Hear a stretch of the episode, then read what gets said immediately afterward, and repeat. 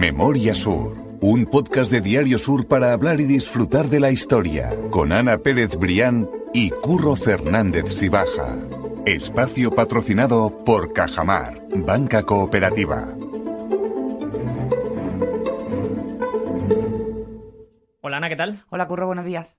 Tenemos que empezar el podcast con noticia, porque vamos a contar por fin ya el modo en el que van a poder venir a vernos en el episodio número 100, que es el de la semana que viene. Y no sé tú, pero yo estoy nervioso. Sí, yo la verdad es que eso de grabar un podcast en directo, mm, porque normalmente lo hemos contado muchas veces, estamos aquí en el estudio del periódico, no nos ve nadie, eh, cortamos y recuperamos cuando... Pero, pero no, el lunes nos vamos a poner al fin caras, bueno, a muchos, a muchos de nuestros seguidores los conocemos, pero bueno, que nos hace mucha ilusión. Sí. Y nada, es la continuación de la noticia, que ya lo dijimos la semana pasada. Va a ser eh, el lunes, este lunes, que es día 21 de noviembre, a las Eso 7 es. de la tarde, en el edificio de la sede principal de Cajamar. Pues ahí vamos a grabar un doble episodio. Después lo partiremos en dos porque vamos a intentar hacerlo un poquito más largo. Bueno, da para, da para, en realidad para varios. Pero bueno, hablaremos del clan de la Alameda, porque bueno, mejor que, que- que en ese lugar no lo podemos explicar para contar. Bueno, pues todas esas relaciones que se forjaron en el 19, eh, de cómo unos se casaban con otros, en qué casas se conocían, cuál era la alianza y un poco, como yo digo en este episodio, eh, el sálvame del 19. Totalmente, eso es. Entonces, bueno, nos hace mucha ilusión decir que eh, finalmente la, la- la entrada será libre hasta completar aforo, con lo cual, bueno, pues recomiendo a los que quieran venir que vengan con un poquito de tiempo. Y si habrá una pequeña parte de ese aforo, bueno, pues reservada para nuestros suscriptores, para suscriptores de, de Sur, y, y estaremos encantados de recibir absolutamente a todo el mundo. En resumen, el aforo más o menos es de unas 120 personas, si no Sí, me equivoco, aproximadamente. ¿verdad? Eso es, así que empezamos a las 7, recomendamos a la gente venir antes para, sobre todo, eh, empezar puntuales y para que podamos empezar Sí, con, el- con la mayor parte del público, por supuesto, que esté ya pendiente de, de ese podcast, que como te digo, yo estoy nervioso porque lo que tú dices, que muchas veces cortamos, vamos editando, sí. lo que sea, así que... Que siempre hemos dicho, nunca hemos, nunca hemos eh, ocultado que este podcast es- ha sido un poquito como de mesa de camilla. Exactamente. Así que nada, nos pondremos nuestras mejores galas y nos vemos el lunes. Esperemos que cumplir la expectativa, eso sí. Sí, sí. Y ahora vamos, eso sí, con el episodio número 99.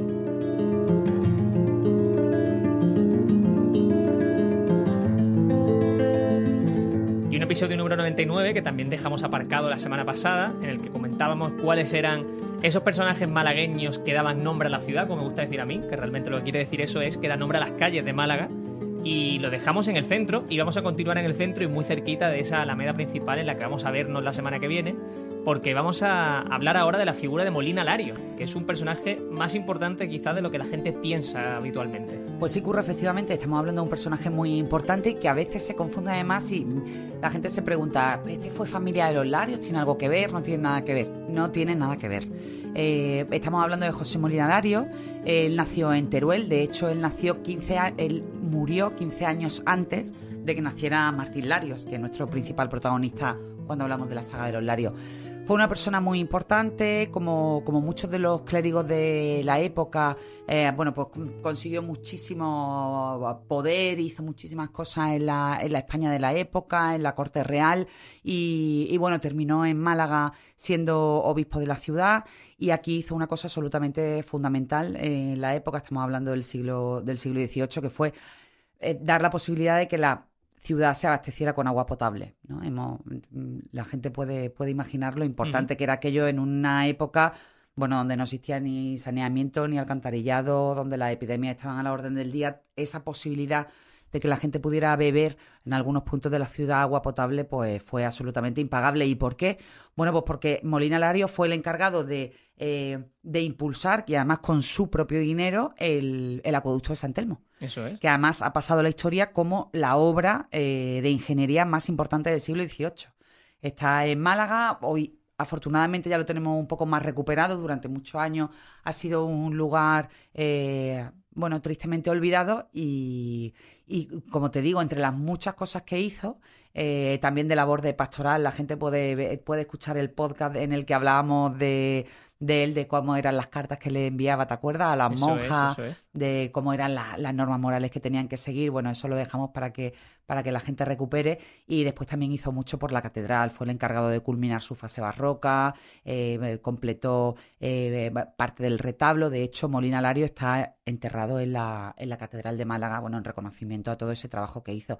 Pero sobre todo fue algo que no tiene nada que ver con lo religioso, sino con, con la ingeniería civil, ¿no? que fue el acueducto de San Telmo esa zona del acueducto San Telmo está totalmente revitalizada, no solo a nivel urbanístico me refiero, sino que creo que hay también un parque infantil cerca que tiene muchísima vida. bueno, está justo en, la, falda del acueducto y es preciosa. esa parte del parque está muy bien, muy bien recuperada. Sí, y está chulo también eso, que se vea un poco los, niños, la gente joven que estén cerca ¿no? de, esos, de esos elementos que han sido, como estamos diciendo, históricos dentro de la ciudad de Málaga. Y hablamos de Molina Lario como, como obispo de la ciudad y vamos a irnos entonces directo con una excusa perfecta para el Paseo de los Curas. ¿Por qué? Pues porque el Paseo de los Curas no nos está hablando de un personaje en concreto, como estamos viendo en el resto de calles, que sí tienen un nombre propio, pero sí nos habla de que obviamente esa figura eclesiástica era muy importante en ese paseo. ¿Pero por qué? ¿De dónde viene ese nombre del Paseo de los Curas? Pues mira, es un nombre sencillo, Curro. El, nombre viene eh, sencillamente de bueno del lugar que utilizaban pues los, clérigos de la catedral, los, canónigos, los, los, seminaristas para pasear, ¿no? En esas horas de tiempo libre que les dejaba el trabajo religioso por el, por el paseo, por ese, por ese paseo del parque, por ese paseo sur que pegaba al mar. Bueno, pues pronto se se llegó a identificar en la ciudad, como ocurre muchas veces, como el Paseo de los Curas, porque era ahí, bueno, pues donde daban sus paseos, hacían sus lecturas, algunos incluso se echaban sus cabezaditas en los bancos, y bueno, pues se quedó, se quedó con ese nombre. En realidad, el Paseo de los Curas, eh, y lo hemos colado aquí porque eso, porque tiene una historia curiosa, es una de las vías que, que oficialmente no tiene nombre como tal. En el, eh, oficialmente se llama el Paseo de Cintura del Puerto, porque recibe esa denominación por la cercanía eh, portuaria y, y, está recogido así en uno de los últimos callejeros de la ciudad. Antes era una vía que no tenía nombre. Eso es una vía de Pero fue bautizada, fue bautizada como muchas cosas en Málaga por, por aclamación popular. exactamente, ese nexo entre el centro de Málaga y, el inicio de Málaga Este, ¿no? Seguramente que es el que... Con la avenida Cánovas del Castillo. Exactamente, con otro nombre propio, exactamente, que podíamos haber tratado y que no lo hemos metido en el podcast. ¿eh? bueno, pero, lo, lo, hacemos esa pequeña, bueno, esa pequeña referencia a Antonio Cánovas del Castillo, lógicamente, el único presidente del gobierno nacido en Málaga que ha habido, que hemos tenido en la historia y bueno, pues un político eh, de dimensión enorme, no solo por lo que hizo eh, en el gobierno, que además él fue el encargado de organizar ese turnismo entre liberales y conservadores, sino bueno, que eh, cosas en Málaga absolutamente determinantes como ese paseo del parque, que, que, poco a poco se fue ampliando también hacia el paseo de los curas. Bueno, pues si, sin Cánovas del Castillo realmente no hubiéramos tenido paseo del parque. Y déjame decir que en principio cuando se empezó a construir el paseo del parque, que es un podcast que haremos en breve, eh, se iba a llamar la avenida de Cánovas del Castillo, el el parque. Lo que pasa es que después aquello se abandonó y se decidió, bueno, pues eh, nombrar con la avenida Canoas del Castillo eh, a, esa, a esa parte de la Malagueta que ya conecta con el paso marítimo Pablo Ruiz Picasso. Uy, que me estoy dando cuenta que tampoco lo hemos metido. Sobre nombres, pero vamos sobre Picasso casi, casi que no necesitamos ni siquiera explicarlo. No, no, no, no, necesita presentación. Paso marítimo Picasso, el paso marítimo Antonio Bandera. Eso es. Sí, sí, sí. Yo creo que son de nuestros grandes. Eh, yo creo que son dos de los Totalmente. Picasso indiscutible. Y Antonio Banderas contemporáneo, pero ¿quién lo va a discutir también, no? Totalmente, absolutamente. Si estamos en ese paseo de los curas y vamos hacia el este, hemos encontrado esa avenida Cano del Castillo, como estabas diciendo, pero si vamos hacia el oeste, vamos a ir a la avenida Manuel Agustín Heredia, que la tenemos también muy próxima y que también es un personaje totalmente vinculado con este núcleo de la Alameda principal, como estamos diciendo también, ¿no? Con esa residencia que tenía fijada allí y un personaje muy relevante en la historia de Málaga. Sí, está en ese, en ese eje fantástico que, que, que nos conecta con el mar y bueno, pues la avenida de Manuel Agustín Heredia es la que da nombre al, al, gran patriarca de, lo que fue la industria en Málaga, ¿no? Eh, se habla mucho de los larios, pero realmente el gran capitalista, el gran industrial pasará, que ha pasado en la historia ha sido Manuel Agustín Heredia, independientemente de que después, bueno, pues eh, se arruinara. No, pero, pero bueno, él era el, el, impulsor de esa ferrería, de la ferrería de la Constancia, que estaba en Málaga, de la Concepción, que estaba en Marbella. Bueno, tenía una línea de barcos Málaga-Nueva York con las que transportaba mercancías. Eh, como te digo, cuando murió en su esquela, ponían que había muerto Manuel Agustín Heredia, el primer capitalista de España, hizo el Banco de Málaga, le dejó dinero a la reina Isabel, es decir, una serie de cosas que, que lo convirtieron en, que convirtieron eh, a él y a, la ciudad en el, en el foco de atracción y en el centro de las miradas de, de la España de la época, ¿no?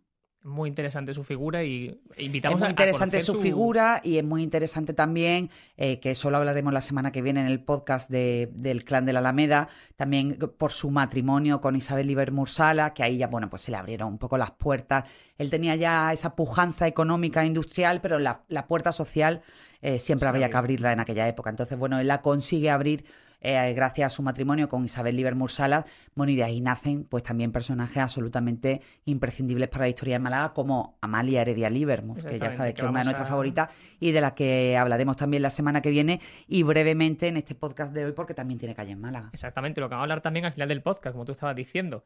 Hay otro nombre que a mí siempre me ha llamado la atención porque es de esos lugares en los que yo me pregunto, oye, pero ¿quién es este señor o quién es esta, esta persona que da nombre? Y es Fernando Duncibay, que yo creo que no hace falta decir a quién da nombre y que hemos pasado poco en el podcast por, esta plaza y que igualmente es interesante. Pues sí, la Plaza Duncibay, una plaza céntrica que, que además es una plaza muy, muy singular y que yo la verdad es que nunca me había planteado que el nombre de Plaza Uncibay pudiera tener detrás una persona, es de estas cosas que no te planteas, pero bueno, pues mirando esa, ese origen, efectivamente, pues estamos hablando de Fernando de Uncibay, ya nos alejamos del siglo XIX, ya nos vamos a la época de la Reconquista, bueno, pues para hablar de que fue un capitán de origen vizcaíno que ayudó a los reyes católicos en la conquista de la ciudad y los reyes católicos en agradecimiento a la hora de repartir esas tierras, bueno, pues dieron a Fernando Uncibay, que además tuvo pérdida importante en esa ayuda a los monarcas, bueno, pues le dieron una pastilla bastante importante de terreno en la zona de Emiliana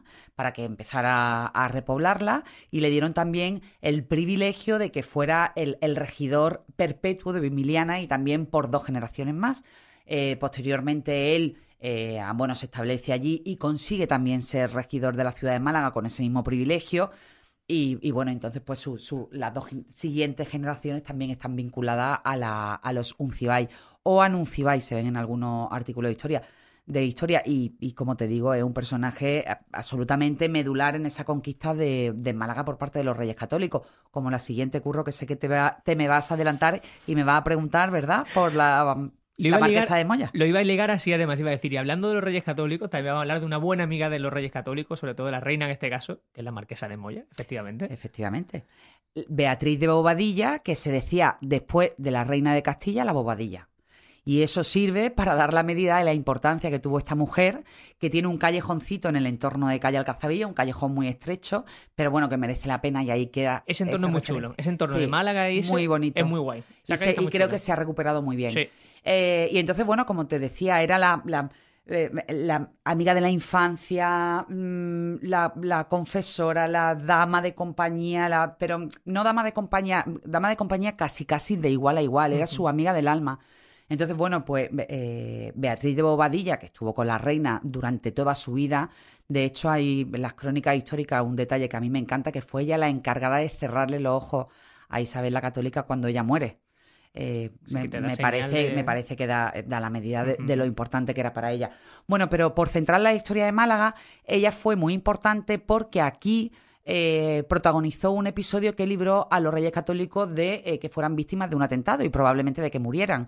Porque, bueno, hubo un, un, santón de, de, Guadix que recibió un encargo en sueños, ¿no? De matar a los reyes católicos. Entonces, bueno, pues vino a Málaga, pidió acceder a esas tiendas donde descansaban los reyes católicos, que hay que recordar, se dirigió en concreto a la zona de la Victoria, que era donde tenía Fernando el Católico el campamento. Y entonces, bueno, pues pasaron a ese santón de Guadix a la primera tienda de campaña, que era donde estaba eh, Beatriz de Bobadilla, la marquesa de Moya. ¿Qué ocurre? Que él al ver eh, pues que la marquesa estaba ricamente vestida con su ropaje y tal, pues pensó y después también estaba acompañada de otro caballero de, de, compañía de Isabel y Fernando, los confundió con los reyes católicos, los, vio tan elegantes y con esos ropajes que los, directamente los atacó a ellos.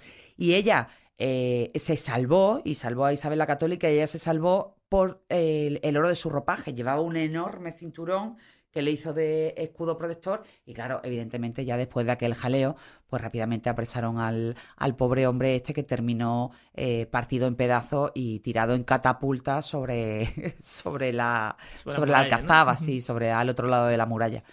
Así que, bueno, tiene una historia fantástica. También después se habla de que ella intervino en un matrimonio que querían para Isabel la Católica, un matrimonio antes de, casarse con Fernando, y que ella intervino para que Isabel la Católica no se casara con él. Casualmente, eh, bueno, pues aquel caballero cuando iba a pedir la mano de Isabel la Católica esa noche murió en pleno viaje, no se sabe por qué, pero casi todos coinciden en que la marquesa de Moya estaba detrás de aquel de aquel episodio y como te digo, pues una eh, persona muy importante y muchas muchas de las veces cuando pasamos por esa callecita de Marquesa de Moya, bueno, pues quién fue esa señora, ¿no? Pues la que salvó a Isabel la Católica y a Fernando de un atentado en Málaga. Beatriz de Bobadilla, para decir el nombre exacto, exactamente, así es, una historia muy muy chula. Y ahora lo que vamos a hacer ya es alejarnos del centro para ir contando otros nombres que siguen dando nombre, valga redundancia, Málaga. Y lo primero que vamos a hacer es hacerlo en Málaga Este, porque hay una historia que ha escrito hace poco y es eh, la persona que da nombre a la avenida de Pries. No quiero que nos cuenten mucho porque es un podcast que tenemos pendiente, pero cuéntame a mí por lo menos quién es esta persona, de quién estamos hablando. Te lo voy a contar brevemente. En realidad está ligado a la familia Pries, en, primer lugar al cónsul alemán Adolfo Pries Saniter, que, bueno, que allí tenía su, su, fábrica de bodega y también tenía sus casitas para los empleados y fue una persona muy importante en, en Málaga porque colaboró a ese desarrollo industrial desde ese extranjero, ¿no? Desde, desde ese ser extranjero que venía a Málaga en busca de oportunidades. Y después también está ligada indudablemente a su hijo, que también fue cónsul alemán, eh, Adolfo Pries eh, y Scholt, eh, que tuvo un papel absolutamente fundamental en la asistencia a los náufragos del Neisenau, que están enterrados, como todos sabemos, en, el, en, el, cementerio inglés, que está en la avenida de Pries. Pero todos esos detalles de qué hizo, cómo lo hizo y cómo se repartieron por las casas de los malagueños, te lo contaré en otro podcast. Eso lo vamos a contar en otro podcast exactamente, que lo tenemos pendiente. Y lo que vamos a es a movernos, pero muy cerquita, porque vamos a encontrar que en esa misma zona hay un montón de Reading. Tenemos una calle, una plaza, una estatua. Una fuente. Una fuente, exactamente. Y hablamos de Teodoro Reading. Es que Teodoro Reading fue importantísimo. Bueno, con decir que ha pasado la historia como el mejor gobernador de la ciudad y estuvo solo dos años. Por dar brevemente el contexto, Teodoro Reading era un militar suizo que vino a Málaga a colaborar en la extinción, en la asistencia a los enfermos de una epidemia de fiebre amarilla. Y, mm, bueno, pues entonces las autoridades le pidieron que, por favor, por, por, una serie de circunstancias históricas, se queda en Málaga para ser gobernador de la ciudad. Aquí, pues le da la vuelta a la ciudad en apenas dos años. Estamos hablando del año 1806, en torno al año 1806 también eh, no hace falta que demos ese contexto de la ciudad, una ciudad completamente mejorable, con condiciones higiénico-sanitarias absolutamente nulas, y él pasa la historia, entre otras cosas, por su, por su bando contra los vagos. En el, en el, bando contra los vagos, bueno, pues obligaba en, general a todo el mundo a tener un trabajo más o menos digno para sacar de las calles a la gente que pedía limosna, sobre todo a los niños. El tema de la emigración rural también tuvo mucha mano dura porque eh, determinó que en el caso de que la gente eh, que había venido aquí a buscar fortuna a la ciudad, eh, si en el plazo de X tiempo no acreditaba un trabajo, se tenía que volver a su pueblo, si también en ese pueblo se acreditaba que ya había pasado la, la crisis. Bueno, también como medidas sanitarias, pues prohibió todo tipo de, de, barbaridad de la calle, de tirar agua inmunda, de, de embarazarla con mueble, porque esa era una expresión que se utilizaba mucho en la época. Lo que pasa es que estuvo solo dos años, curro, porque enseguida empezó, comenzó la batalla de Bailén y Teodoro Reding, bueno, pues podía ser muy buen gobernador, pero ante todo era militar, ¿no? Entonces se tuvo que marchar y, ya no volvió más, más a Málaga, pero se le guarda muy buen recuerdo y en el callejero eh, así está reflejado. Hay muchísimas referencias a Redding, muchas, como diciendo, así que era un personaje muy... Bueno, y el paseo de Reading, que además es una maravilla. Una auténtica maravilla, desde luego. de, verdad, de mis zonas favoritas de Málaga con ese paseo y toda esa zona. Con esas calles, las casas de Felisain, el, el, Hotel Miramar, es que no sé, nada más que... Nada más que eso da para 10 o 12 podcasts. Totalmente, totalmente, de verdad. Si seguimos avanzando en el callejero, vamos a volver a la figura de la iglesia, porque nos vamos a encontrar con, con Armengual de la Mota, que es una zona también cerquita del centro. Yo no sé situarlo eso en el centro, ¿no? Que estamos diciendo que ya estamos fuera del centro, pero está en el límite, desde luego. Sí, bueno, yo creo que, mira, Curro, aunque hagamos publicidad, el corte inglés es el centro de Málaga. ¿Vale? o sea, en todas las ciudades de España, el centro de Málaga se mide a partir del corte inglés. No te puedo discutir. Y el corte inglés está en, en, ese, en ese entorno de, de Armengual de la Mota, con lo cual lo podemos considerar Centro total. Vaya, no sé si estás de acuerdo con mi teoría. No, no, no, es que no te puedo, no te puedo discutir nada, es que así, es así. Es la verdad, es la verdad. Al final, bueno, pues estamos hablando de otra persona absolutamente fundamental. Antes hablamos de Molina Lario, ahora nos vamos a ir a Lorenzo Ormengual de la Mota. Y además era malagueño, Curro. Él nació en el Perchel en el año 1655, con lo cual estamos hablando de mitad del siglo XVII. Y era un chico muy humilde. Se dice que sus padres eran eh, pescadores en, eh, que, se dedicaban a la venta de, pescado, eran voceros. Y entonces, bueno, pues por circunstancias de la vida, él tuvo la fortuna de en uno de esos días de venta, eh, cuando era un chaval muy pequeñito, en la, en la playa con los padres, bueno, pues se cruzó en su vida uno de esos eh, eclesiásticos de la catedral con un canónico que él le pidió a los padres un poco el permiso para educar al pequeño Lorenzo, ¿no? Eh, ahí se juntó pues esa oportunidad con el hecho de que él la supo aprovechar muy bien, hizo una carrera absolutamente brillante, eh, no solo en la iglesia, sino también, tú sabes que estaban esas conexiones, igual que Molinalario en la corte de la época, terminó siendo obispo de Cádiz, él fue el responsable del, principal impulso eh, a la Catedral de Cádiz. En Cádiz una persona muy reconocida y muy querida. De hecho, hay una calle, hay otra calle, Armengual de la Mota, que cuando la gente la vea, que sepa que es por nuestro Armengual de la Mota, o sea, que, eh, que tiene el mismo origen que la malagueña.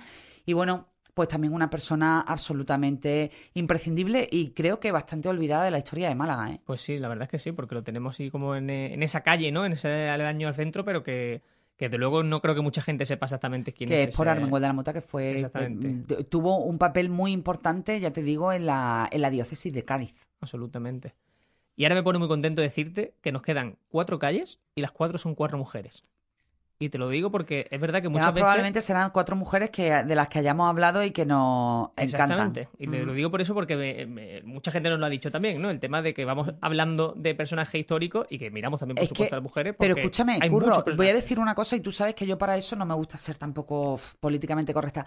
Tampoco cuesta tanto trabajo encontrarlas, ¿eh? Es que en la historia de Málaga hay muchas grandes mujeres que estén más o menos reivindicadas, eso ya no entro. Pero que mm, a verlas, haylas y mucha además. Y estos son algunos ejemplos, como por ejemplo la primera que vamos a ver, que es Sor Teresa Prat, que también es un personaje que vamos a, que vamos a pues ver realmente que es alguien muy reconocible. Eh, eh, alguien muy reconocible, alguien que fue muy querido. No existen muchos datos biográficos sobre ella, Curro, pero sí eh, Sor Teresa Prat, que da nombre a, la avenida del entorno de Tabacalera, bueno, pues fue el alma mater de la Casa de Misericordia la Casa de Misericordia, la gota de leche para los lactantes, bueno, pues era el lugar, ¿no? De, de, hospicio, ese, a principios del siglo XX, pues donde se daba cobijo a niños que o bien eran huérfanos o que bien sus padres no se podían hacer cargo de ellos. Allí, bueno, Sor Teresa Prat con, la, con las hermanas de la, de la caridad, pues se encargaban de eh, educarlos, darle un oficio y darle esas herramientas para que, se pudiera, para que pudieran salir adelante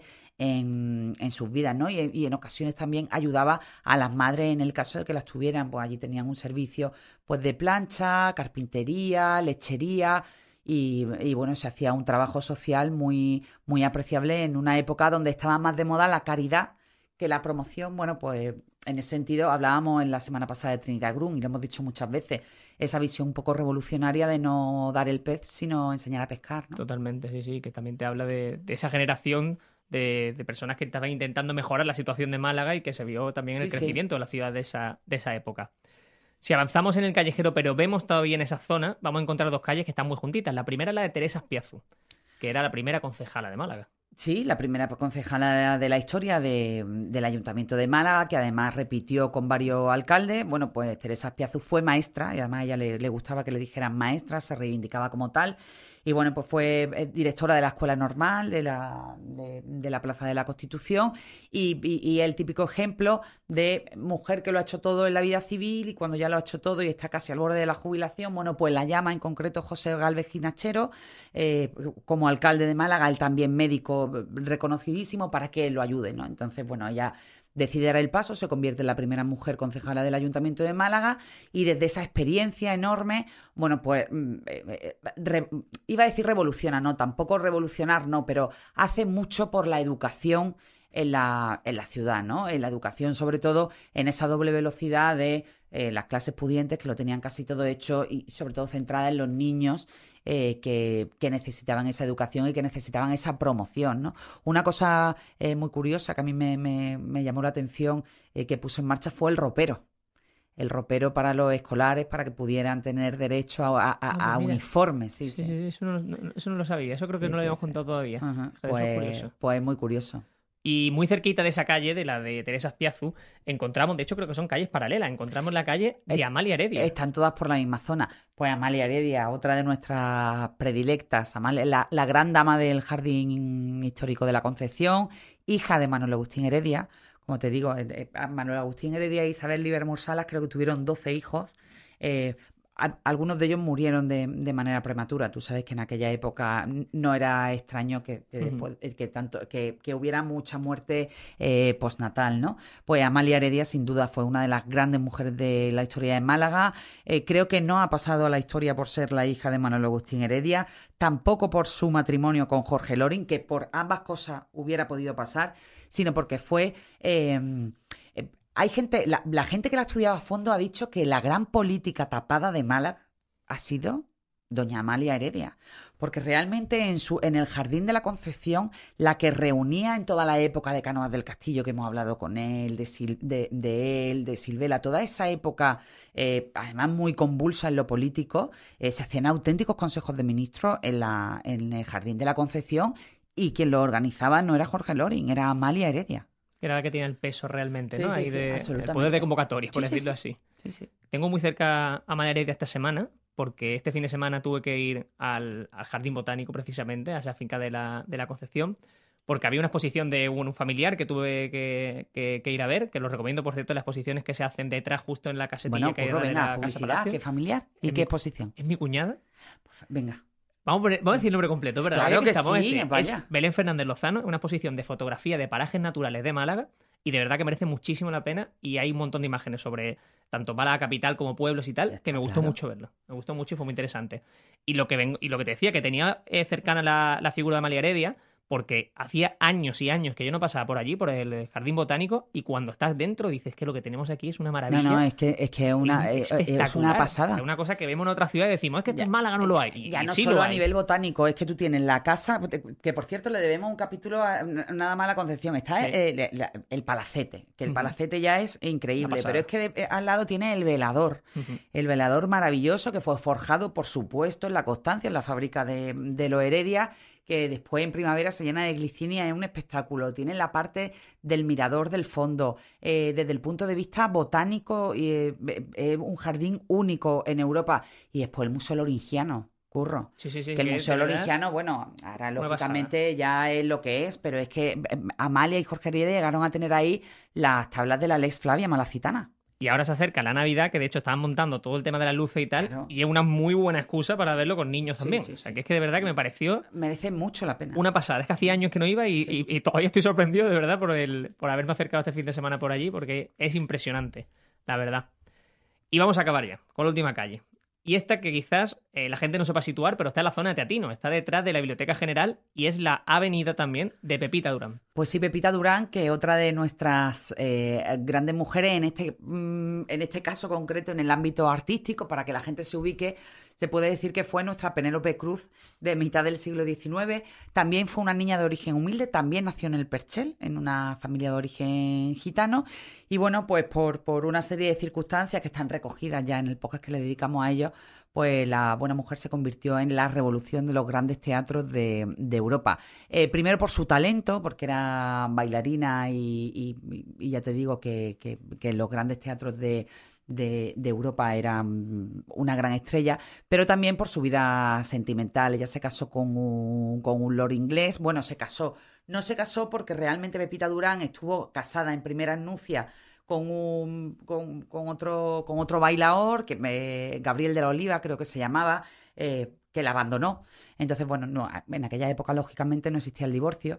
Y cuando conoció a este Lord eh, Sackville West, pues no, no, no, se casaron nunca. De hecho, todo el, el, conflicto que la llevó también a las páginas de la prensa, de la prensa del corazón de media Europa, eh, fue por el tema de la herencia, porque ellos tuvieron hijos, hijos que se consideraron, por supuesto, ilegítimos porque no estaban casados. Y bueno, la batalla eh, por la herencia fue absolutamente encarnizada y se convirtió en, en asunto de eso, pues de, de debate en los círculos burgueses de la de la época. Y ella era la protagonista, era Pepita Durán, que era malagueña, y después su, su nieta Vita, eh, bueno, su hija también fue, fue muy importante en la, ya, eh, en la historia eh, ya no de Málaga, pero su nieta Vita posteriormente vino a visitar a Málaga para recorrer la huella de su abuela, y ella es una de las protagonistas de una de las novelas cumbres de Virginia Woolf. Sí, sí, que son historias. De Orlando. exactamente, de Orlando. Que fue, fue una mujer revolucionaria, rompedora, de relaciones abiertas, de relaciones con mujeres. Bueno, un escándalo para aquella época, pero pero también muy, muy reconocida, muy reconocida. Una historia de esas que decimos muchas veces de Netflix. sí, una historia de saga, de saga familiar. Totalmente. Esas tres generaciones, desde luego, fueron tanto Pepita Durán como su hija Victoria, como su nieta Vita, pues tienen una una peripecia vital. Tiene mucho eh, alucinante, sí, sí. Desde luego. Ya le hemos puesto nombre a todas las calles, Ana, y ahora le queda recordar a la gente que nos vamos a ver el lunes 21 a las 7 si lo, de la si lo escuchan el sábado pasado mañana, si lo escuchan el domingo mañana y para los más fans que lo escuchan el viernes, este lunes. Exactamente, nos vemos el lunes eh, a las 7 de la tarde en la Cajamar, en el edificio de Cajamar que está en Alameda, justo en el cruce entre el Alameda y Calle, y Calle Córdoba. sí, en la, sede principal de Cajamar. Muy identificable. Em, esperamos veros a todos, de verdad que me hace mucha ilusión y que esperamos cumplir las expectativas, por supuesto, de ese, de ese directo. Sí, bueno, lo haremos en directo, intentaremos. Me estás metiendo mucha presión, ¿eh? Me estoy dando cuenta. Es que estamos con tanto corte que hacemos nosotros normalmente, pero queremos, No, pero queremos hacerlo como, como yo creo que la gente ya nos conoce después de esto, porque queremos hacer algo familiar, cercano, que la gente se divierta, que eche un buen rato, que sepamos todos los cotilleos esos que se cocieron en los palacetes de la Alameda y de verdad que esperamos a todo el mundo. Yo encantada y sobre todo encantados de celebrar el capítulo 100 que como, como, digo y repito, me parece mentira. Sigue sorprendiendo que podamos decirlo así, la y queda mucha historia. Totalmente. Pues Ana, mil gracias y nos vemos el lunes. A ti siempre, Memoria Sur es un podcast de Diario Sur. Escucha un nuevo episodio cada semana en iVoox, Spotify, Apple Podcasts y consulta las referencias de este episodio en diariosur.es.